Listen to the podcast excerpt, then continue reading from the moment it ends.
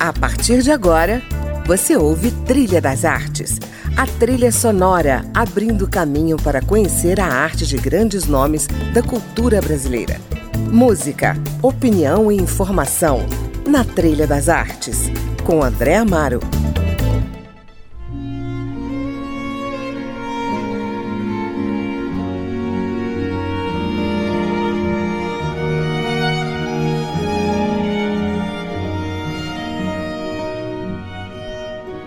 Olá, está começando mais uma edição do Trilha das Artes e hoje eu convido você para acompanhar a segunda parte da entrevista com o escritor, roteirista, diretor de cinema e dramaturgo João Silvério Trevisan, que acaba de lançar mais um livro provocativo, dessa vez sobre a crise da masculinidade.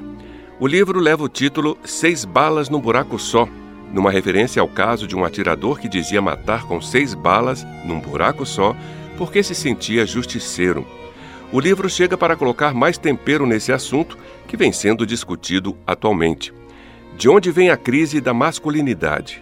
Trevisan aponta alguns ingredientes: infância de tarefas adultas, pai opressor, ataque violento por outros homens, banditismo, ideia de justiça feita com as próprias mãos, prepotência, poder sobre a vida ou morte dos outros, descontrole e, finalmente, a espera da morte por outros homens.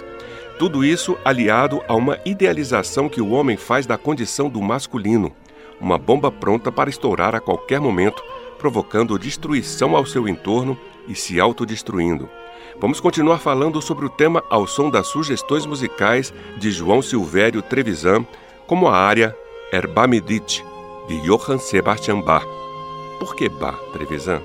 Porque ela é de uma beleza que me atordoa Johann Sebastian Bach é um grande companheiro da minha vida, como eu tenho tido muitos outros companheiros e companheiras.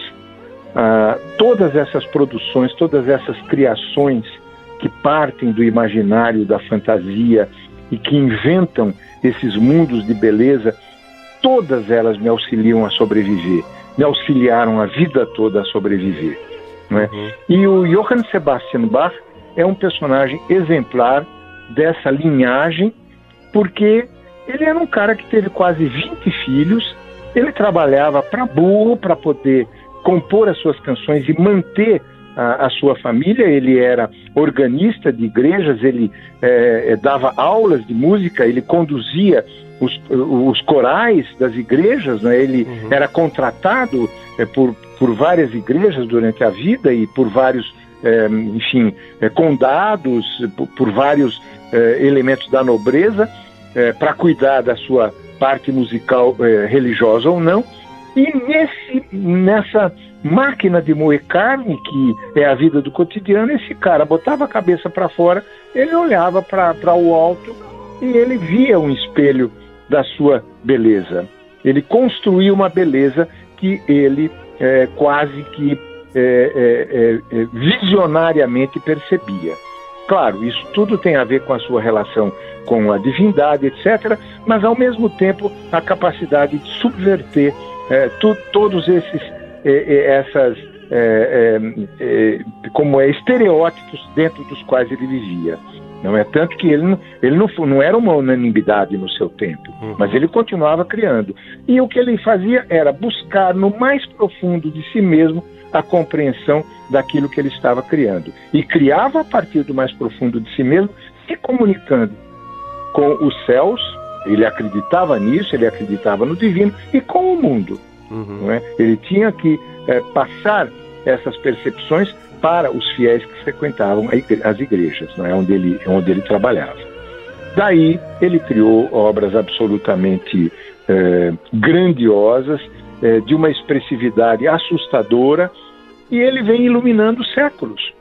Tudo bem, ele não foi o único, mas ele foi um dos maiores não é, a criar obras que é, são deixadas para uh, o futuro e no futuro de repente tem um infeliz ou um desamparado ou uma desamparada. No meu caso, por exemplo, encontrei numa garrafinha eh, boiando no mar do nada um cara chamado Johann Sebastian Bach.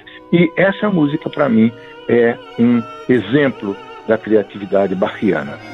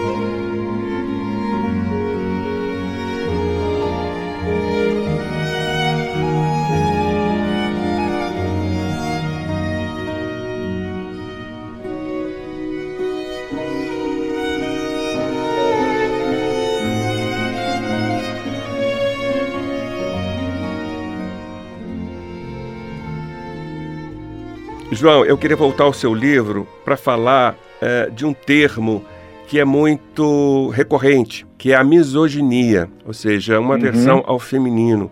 Mas eu queria falar também sobre a misandria, ou seja, também uma aversão ao masculino. Você acha que há também uh, um aumento, digamos, da misandria na sociedade em função desse homem que já não corresponde mais às expectativas?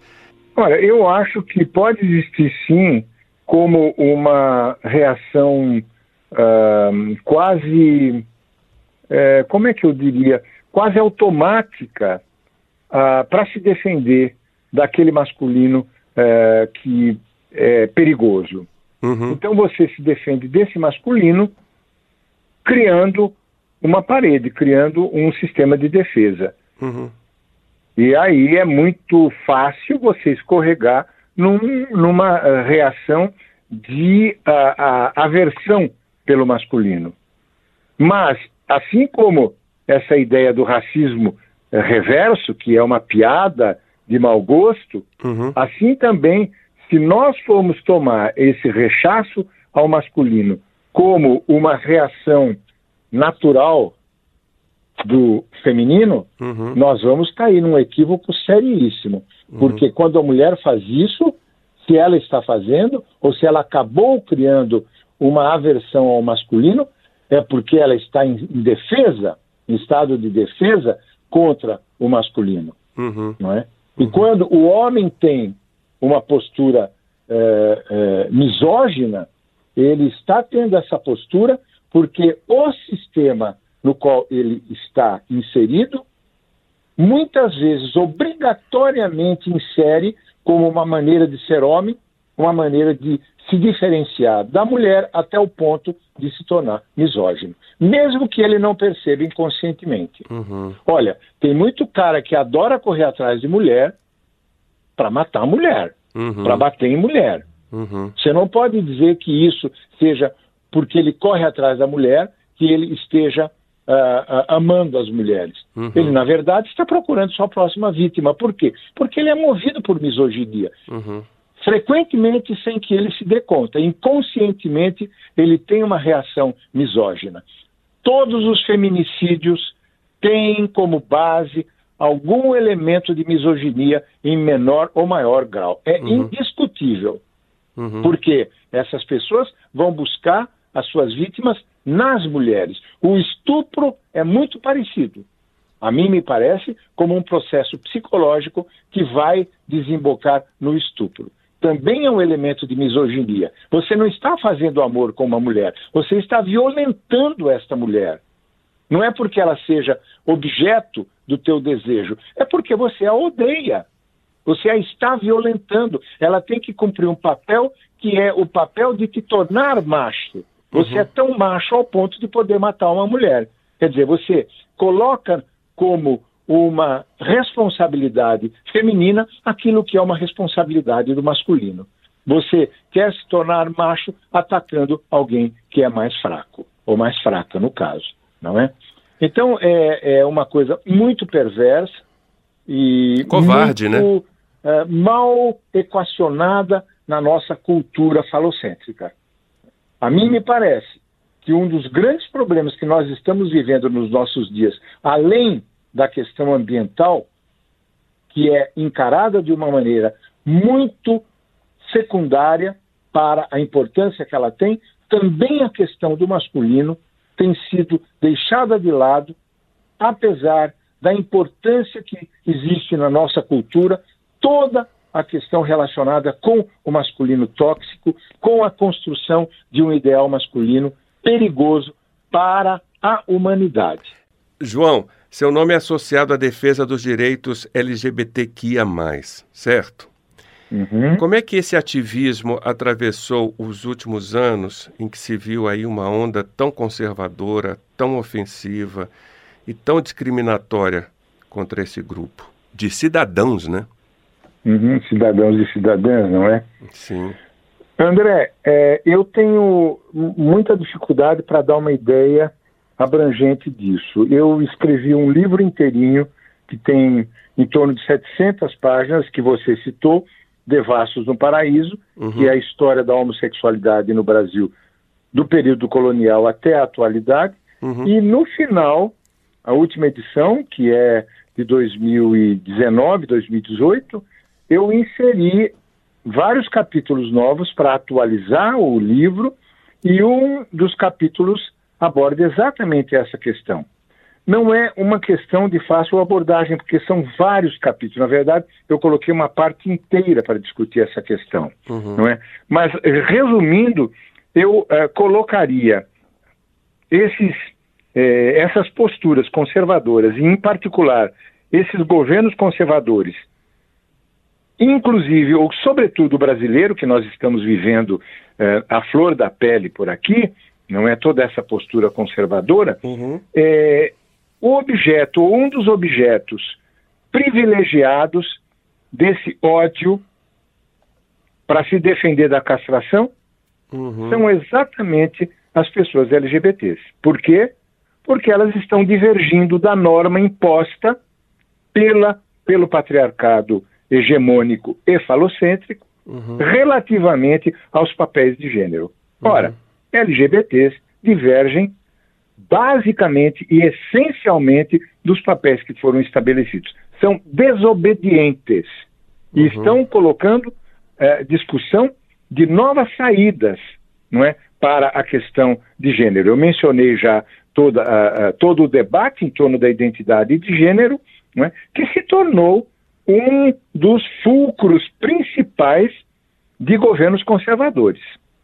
No, meu livro eu menciono como, eh, para o Trump, por exemplo, foi essencial colocar a questão da transexualidade como uma questão a ser combatida, tanto que logo que ele subiu, ele cortou eh, todas as possibilidades de transexualidade dentro das Forças Armadas, não é?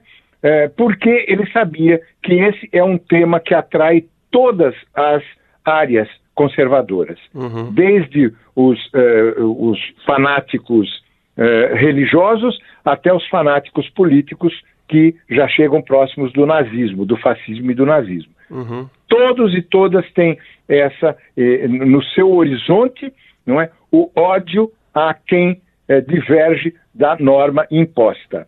Uhum. Tá? Então são esses desobedientes que precisam ser castigados. Daí porque eles são colocados como pessoas muito próximas ao feminino uhum. em relação à castração. São pessoas consideradas que renunci... consideradas a terem renunciado ao seu falo e, portanto, terem abraçado a sua própria castração. E por isso elas são absolutamente dentro da fantasia falocêntrica, elas são desprezíveis e dignas de serem mortas. Então, o grande número de assassinatos de LGBTs tem a ver exatamente com essa circunstância de nós estarmos nos contrapondo, basicamente e essencialmente, aos papéis de gênero impostos pelo masculino tóxico dentro do sistema patriarcal falocêntrico. Tá certo. Vamos passar para Mozart. Você nos traz um concerto para clarineta. Por quê? Ah, o concerto para clarineta de Mozart. É uma das coisas mais lindas que eu conheço. E eu me envolvi muito com esse concerto graças a um conto que eu escrevi e que está no meu segundo livro de contos chamado Troços e Destroços. Uhum. É um conto que se chama Variações sobre um tema de Mozart. Eu demorei dois anos para escrever esse, esse conto e é um conto simplicíssimo que eu precisava encontrar o ponto exato. E demorei justamente os dois anos até chegar nesse ponto exato. Porque o conto é um rapaz que está com a mala pronta para ir embora do Brasil, ele vai trabalhar fora do Brasil. E no, no outro lado do quarto está um outro rapaz nu, deitado numa cama, chorando sem parar, porque é aquele que vai ser abandonado. Uhum e os dois tentam chegar num acordo. E a maneira como eles pretendem ou conseguem colocar a possibilidade de chegar num acordo é exatamente ouvindo o concerto que construiu a sua relação amorosa. Então ele diz o que vai embora. Quando você tiver saudade de mim, você ouça o concerto para clarineta do Mozart. Ou seja, são variações amorosas a partir do Mozart. Que bonito.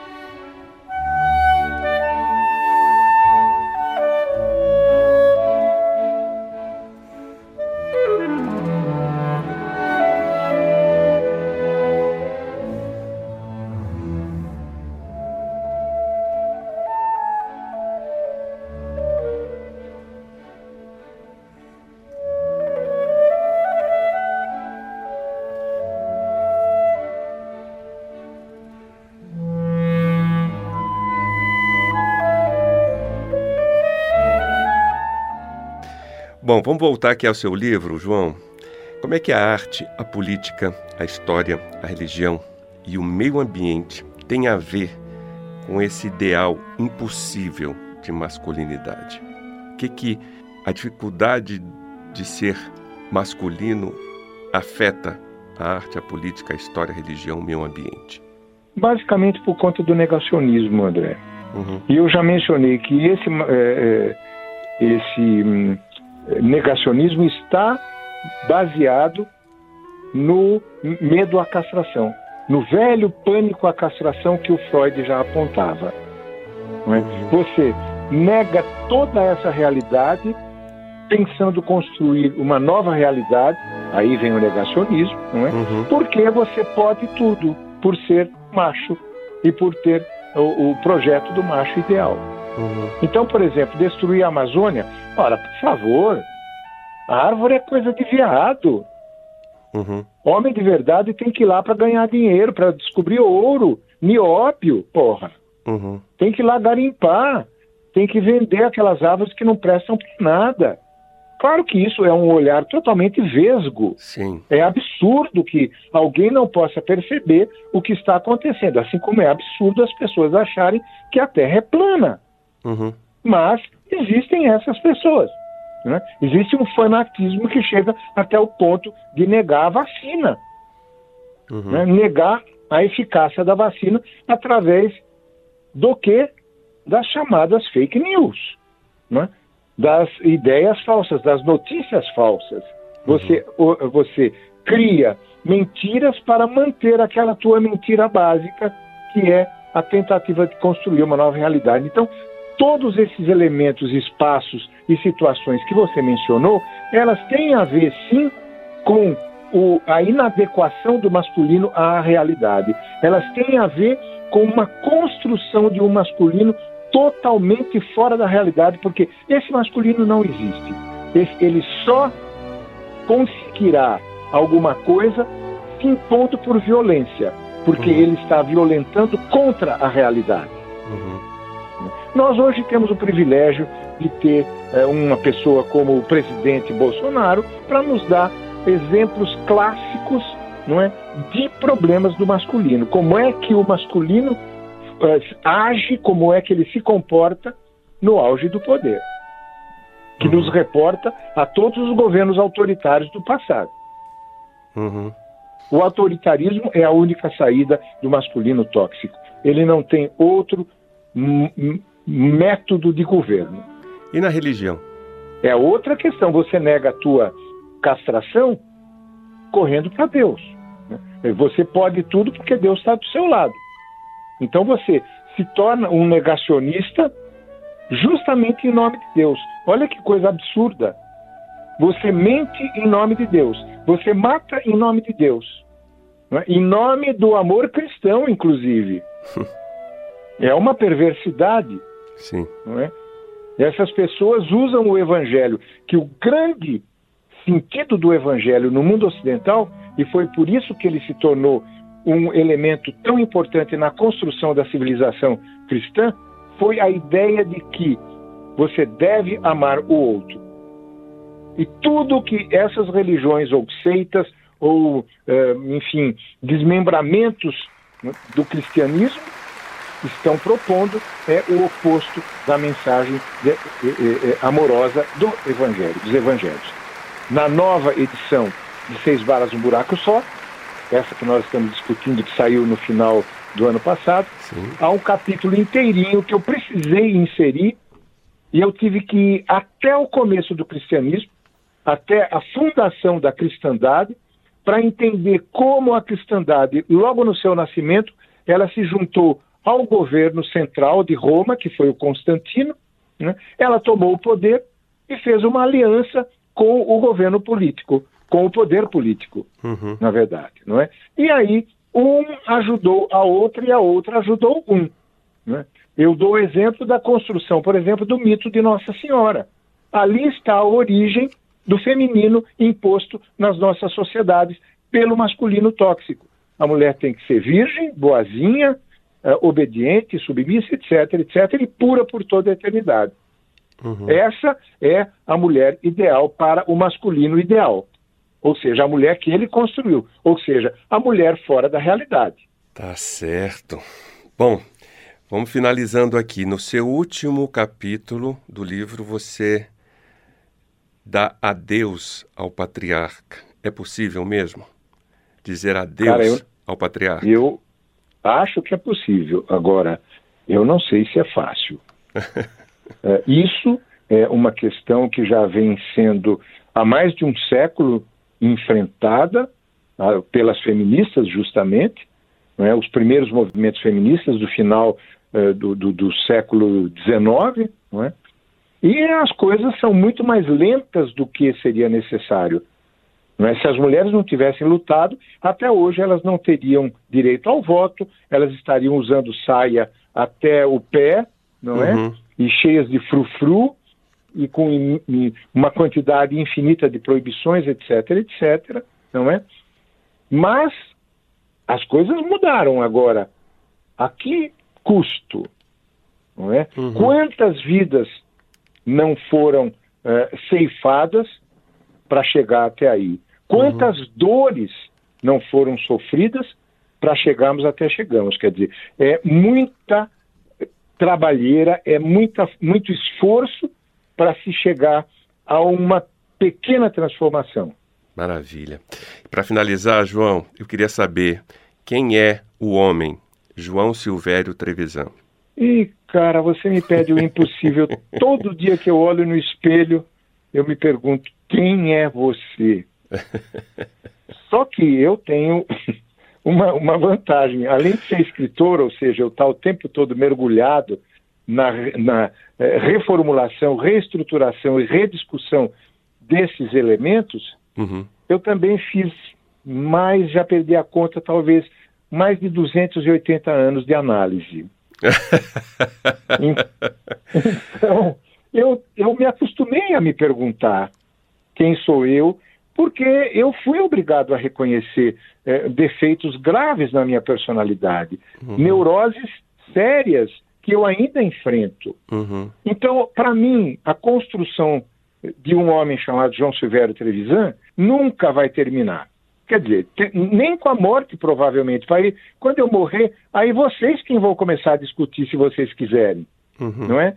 Mas eu terei o meu papel, e o meu papel eu acho que é aceitar que esse homem chamado João Silvério Trevisan está em construção. Tá certo. Bom, vamos finalizar com Caetano Veloso e os outros românticos. Por que, que você Uau! nos traz essa música? Eu tenho o maior orgulho de ser conterrâneo do Caetano Veloso e de tantos outros compositores maravilhosos que nós temos na música popular brasileira. Uhum. Então é isso. João, muito obrigado por sua participação aqui no Trilha das Artes. Muito obrigado a você, André.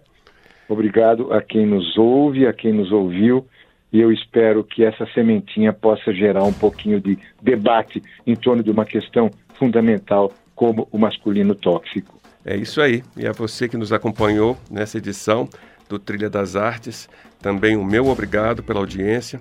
Espero você na semana que vem para conhecer o trabalho e a trilha sonora de mais um nome da cultura brasileira.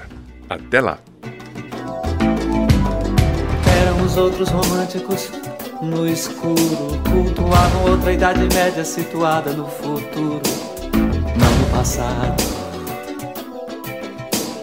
Sendo incapazes de acompanhar a Baba Babel de economias, as mil teorias da economia, recitadas na televisão,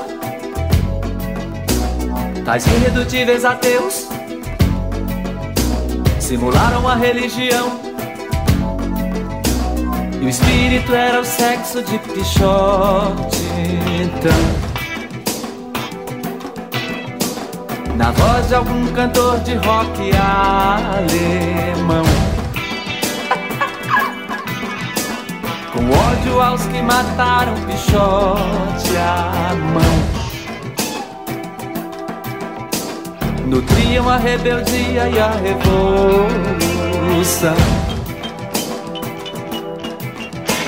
E os 30 milhões de meninos abandonados do Brasil, com seus peitos crescendo, seus paus crescendo, os primeiros menstruos compunham as visões dos seus vitrais, e seus apocalipses mais totais, e suas utopias radicais, anjos sobre Berlim, o mundo desde o fim. E no entanto era um sim, e foi, e era, e é, e será assim.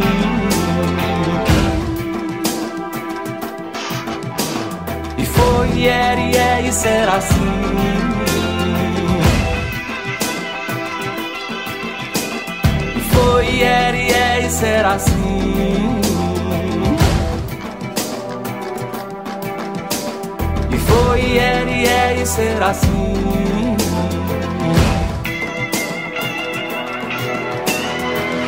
They were the other romantics in darkness.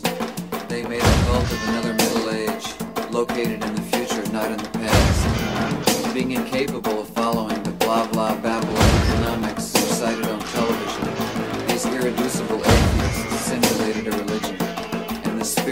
sex of Bishotti, in the voice of some German rock singer. With hatred for those who killed Bishotti by hand, they nurtured rebellion and revolution. And the 30 million abandoned kids in Brazil, with their tits growing, their dicks growing, their first menstruations, composed the visions of their stained glass windows, and their most complete apocalypses, and their radical utopias, angels over Berlin, the world since the end, and all the while it was a yes. It had been, it was, it is, and will be, yes. Anjo sobre Berlim, o mundo desde o fim. E no entanto era um sim. E foi, e era, e é, e será assim.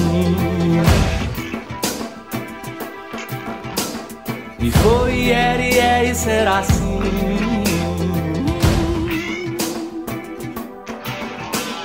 E foi, era, e é, e será assim.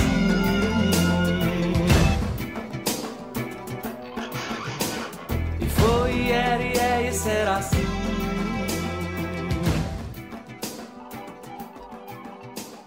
E foi, era, e é, e será assim.